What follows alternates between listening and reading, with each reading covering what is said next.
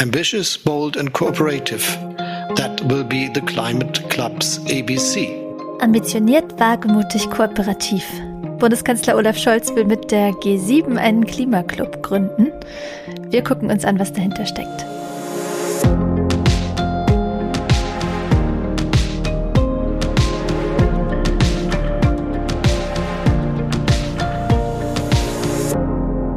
Ihr hört das Klima-Update, den Nachrichtenpodcast von Klimareporter in Kooperation mit der Taz.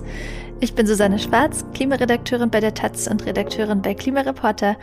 Und ich spreche heute mit meiner Klimareporter-Kollegin Sandra Kirchner. Hallo.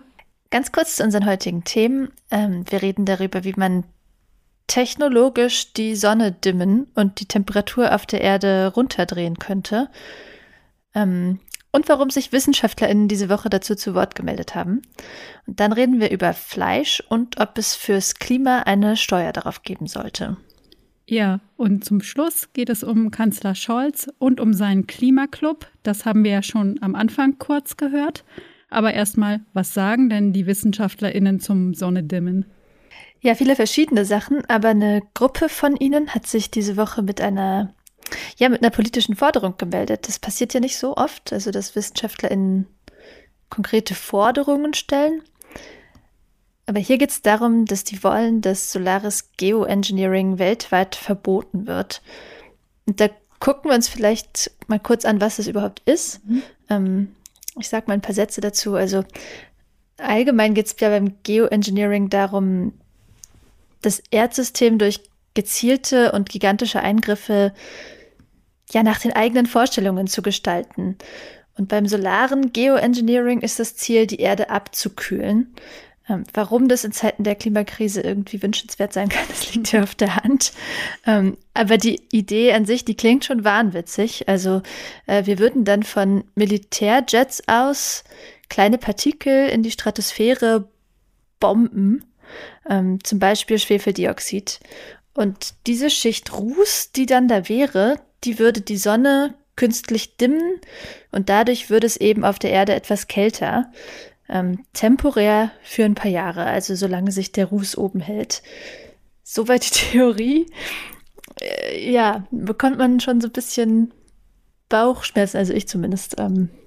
Ja, und nicht nur du, das geht den WissenschaftlerInnen auch so. Etwa 50 sind es.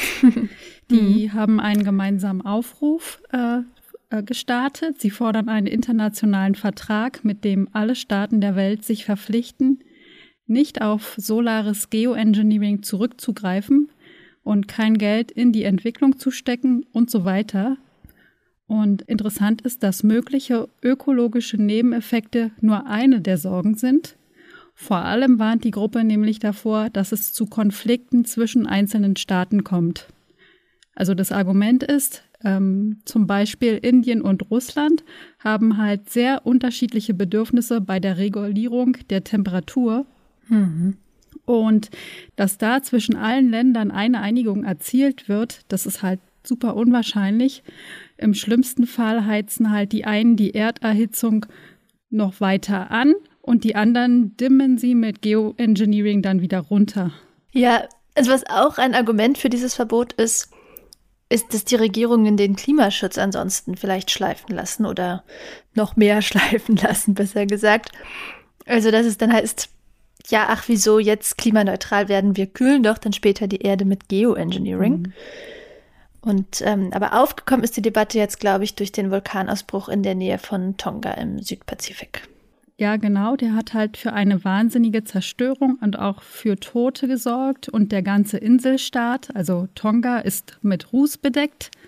Und da stellt sich jetzt eben die Frage, ist da jetzt ein natürlicher Kühleffekt messbar, wie das halt 1991 schon mal, als der Pinatubo bei den Philippinen ausgebrochen ist? Da war die Explosion vergleichbar stark und es wurde im weltweiten Durchschnitt um 0,5 Grad kälter für eine begrenzte Zeit. Diesmal hat die Eruption aber nicht so lange gedauert und das deutet halt darauf hin, dass es keinen so starken Effekt gibt. Aber jedenfalls ist so ein krasser Vulkanausbruch praktisch die natürliche Version von solarem Geoengineering. Hm. Ja, die Frage ist ja so ein bisschen, also hält man sich auf der Höhe der Klimakrise noch an so einen Vertrag, oder? Mhm. Also, wenn man sich jetzt die Länder vorstellt, in denen dann ja vielleicht riesige Landstriche unbewohnbar werden, weil es da zu heiß und zu trocken wird. Und wo vielleicht dann in einer einzelnen Hitzewelle irgendwie Millionen von Menschen auf einmal sterben. Da wird die Versuchung groß sein zu sagen, okay, die anderen Länder haben nicht genug für den Klimaschutz getan, um das zu verhindern. Jetzt sind wir halt auch nicht mehr kooperativ, sondern verhindern einfach mit allen Mitteln die nächste krasse Hitzewelle. Ähm, und ob die Erderwärmung für Russlands Wirtschaft gut ist, interessiert uns jetzt nicht so mega. Ähm, das meint zum Beispiel der Ökonom Gernot Wagner in einem, wie ich fand, sehr interessanten Interview, das es letzte Woche auf Klimareporter gab. Verlinken wir euch mal. Der meint jedenfalls, solares Geoengineering ist vergleichsweise billig. Also manche Länder könnten das alleine finanzieren, also die brauchen gar nicht unbedingt die internationale Abstimmung. Und entsprechend sollte man sich darauf einstellen, dass es bestimmt irgendwann passiert. Ja, also dieser Aufruf, den es jetzt gibt, der richtet sich ja explizit auch gegen Forschung zu solarem Geoengineering. Das ist wirklich ein Dilemma, oder? Also einerseits will man es nicht wahrscheinlicher machen, dass Staaten sich auf Geoengineering verlassen, indem man es erforscht. Und andererseits, wenn es irgendjemand irgendwann versucht, dann wäre es natürlich gut, wenn man so gut wie möglich Bescheid wüsste. Wie man sowas regelt, da bin ich sehr gespannt. Da sitzen sicher auch schon etliche DiplomatInnen dran. Aber jetzt kommen wir mal zum nächsten Thema und ich lasse dich mal raten. Oder vielleicht weißt du es ja. Wie viel Fleisch mhm. isst eine Person in Deutschland im Durchschnitt pro Jahr? Ha, Mhm. Das weiß ich wirklich zufällig. Ähm, ja. Habe ich neulich erst nachgeguckt, weil ich mit meinem Freund drüber geredet habe. Ähm, ich irgendwie so 59, 59 mhm. Kilo pro Kopf Fast. oder so? Also es sind 57 Kilogramm pro Kopf. Also ah, rechnerisch okay. ist ja, aber doch ganz nah dran. Also rechnerisch ist jede von uns mehr als ein Kilogramm Fleisch pro Woche. Der Fleischkonsum ist in Deutschland schon zurückgegangen. Noch vor einigen Jahren waren es ein paar Kilo mehr, die die Deutschen verdrückt haben. Aber so richtig doll sinkt die Fleischmenge nicht, die wir von Jahr zu Jahr zu uns nehmen. Und das bleibt natürlich nicht ohne Folgen, wie wir das eigentlich auch alle wissen. Also häufig werden viel zu viele Tiere in beengten Stellen gehalten. Und dabei fallen dann Unmengen an Gülle an, die dann die BäuerInnen auf die umliegenden Felder verteilen. Aber weil so viel mit Gülle gedüngt wird, können die Böden gar nicht mehr alles aufnehmen. Äh, ein Teil sickert ins Grundwasser, ein anderer Teil geht in Form von Ammoniak in die Atmosphäre. Oder wenn der Dünger in Böden zersetzt wird, entsteht Lachgas, also ein hochwirksames Treibhausgas. Und das belastet das Klima vor allem der Großteil der Methan- und Lachgasemissionen sind auf die vielen Nutztiere, die in Deutschland gehalten werden, zurückzuführen. Und unser Fleischkonsum beeinträchtigt die Biodiversität. Also Wälder werden im globalen Süden abgeholzt, um neue Weideflächen zu schaffen oder um darauf dann Futtermittel anzubauen. Und in Deutschland ist die Landwirtschaft für etwa 8 Prozent der Treibhausgasemissionen verantwortlich. Hm, und für diese ganzen Umweltschäden zahlt halt niemand.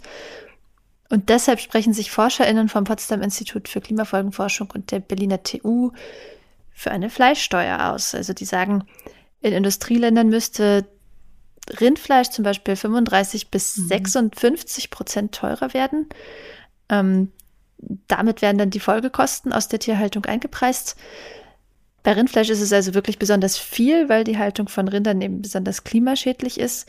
Bei anderen Fleischsorten wäre es ein bisschen weniger. Ja, aber insgesamt müsste Fleisch dennoch viel, viel teurer werden. Das ist eine Forderung, die sich wahrscheinlich nur schwer in Deutschland durchsetzen lässt. Äh, vielleicht erinnert ihr euch noch, hm. vor wenigen Wochen hat Bundeslandwirtschaftsminister Cem Özdemir höhere Preise für Lebensmittel gefordert damit man halt bessere Haltungsbedingungen für die Tiere schaffen kann und damit BäuerInnen einen besseren Lohn bekommen.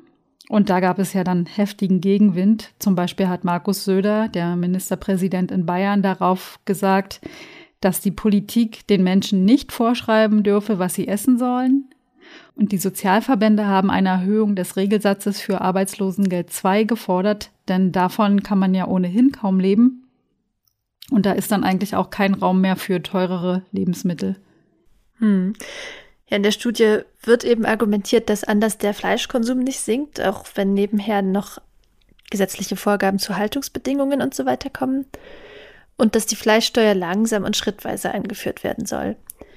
Aber natürlich ist es schon so, dass dann zuerst die armen Menschen auf Fleisch verzichten oder halt auf irgendwas anderes, um dann die höheren Fleischkosten wiederum auszugleichen.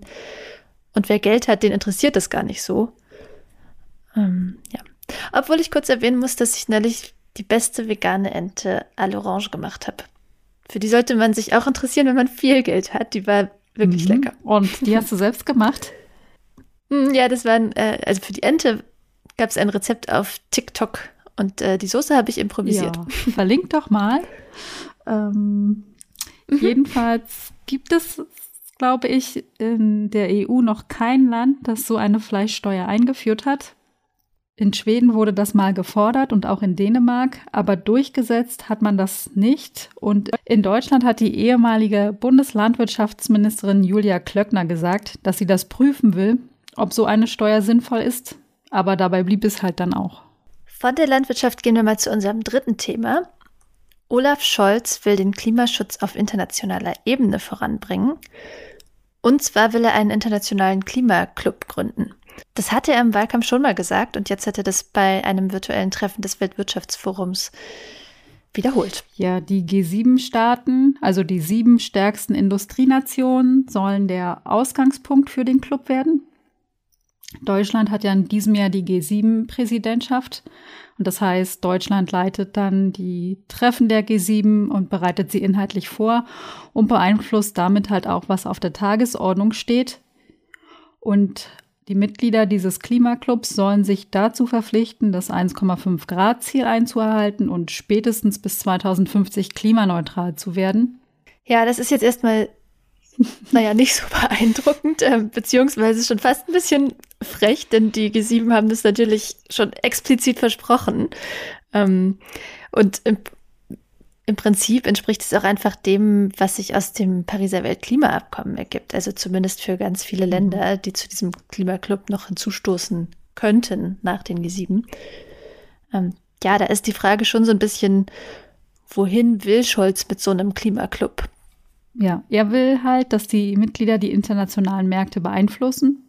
Ähm, die Mitglieder sollen sich auf gemeinsame Mindeststandards einigen und so Regeln für viele Unternehmen und Produkte setzen. Die Idee dahinter ist, viele Konzerne werden sich dann einfach überall nach den höchsten Standards richten, auch da, wo sie eigentlich gar nicht gelten, einfach weil es halt teurer wäre, zwei verschiedene Produkte nach unterschiedlichen Standards zu produzieren. Hm. Ja, ich will es auch gar nicht total kleinreden. Also wir haben ja schon oft darüber geredet hier im Podcast, dass das Pariser Weltklimaabkommen eigentlich nur auf Freiwilligkeit beruht.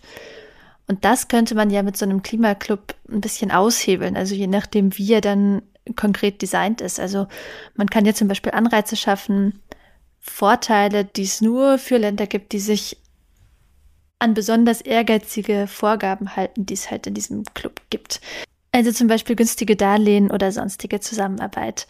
Ähm, das hätte den Vorteil, dass dann das Trittbrettfahren nicht geht, also dass man von gemeinsamen Fortschritten profitiert, ohne selbst mitzuarbeiten. Ähm, das ist ja beim Klimaschutz generell so, dass man niemanden davon ausschließen kann, wenn es beim Klimaschutz gut läuft, auch wenn die Person nichts gemacht hat. Und ähm, ja, die Angst davor, dass andere Länder das so machen könnten, hält wohl Regierungen auch davon ab, selbst mehr zu tun. Äh, also dagegen gerne einen Club. Aber wie gesagt, das hängt, glaube ich, echt von der genauen Ausgestaltung ab, ob das ein transformatives Ding wird oder eine PR-Show. Ja, hoffen wir mal auf Ersteres. Und damit sind wir am Ende der Folge angelangt. Wenn euch der Podcast gefällt, freuen wir uns über eine Bewertung in eurer Podcast-App. Und falls ihr Fragen oder Feedback habt, dann schreib uns gerne per E-Mail an klima-update at klimareporter.de. Und jetzt tschüss. Ciao.